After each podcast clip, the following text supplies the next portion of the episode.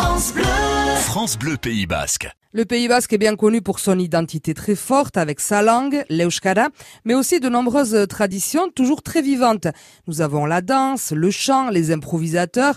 Il y a les fêtes de village organisées par les jeunes du cru qui les préparent pendant de longs mois, essayant de proposer des rendez-vous qui plairont autant aux petits qu'aux grands.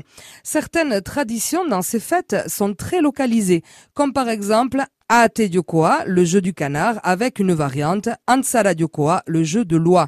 En euskara, Aate signifie canard, Ansara c'est loi et Diokoa le jeu.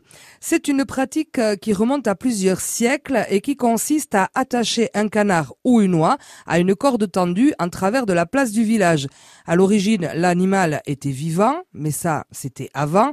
Maintenant, on utilise un canard ou une oie déjà mort. Les meilleurs cavaliers du village se regroupent alors à un bout de la place.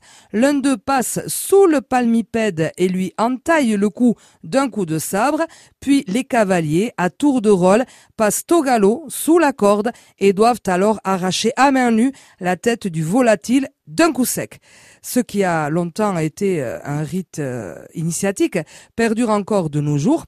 Certains visiteurs trouvent que c'est une tradition un petit peu barbare, mais euh, au Pays Basque, les jeunes continuent à participer, à perpétuer cette tradition qui fait vraiment partie de leur identité. Aate Diokoa, le jeu du canard, Ansara Diokoa, le jeu de loi, c'est un des moments forts des fêtes de plusieurs villages en Pays Basque, notamment ici, en Labour. C'est assez spectaculaire et après le jeu, les canards ou les oies sont cuisinés et dégustés par les participants et leurs amis.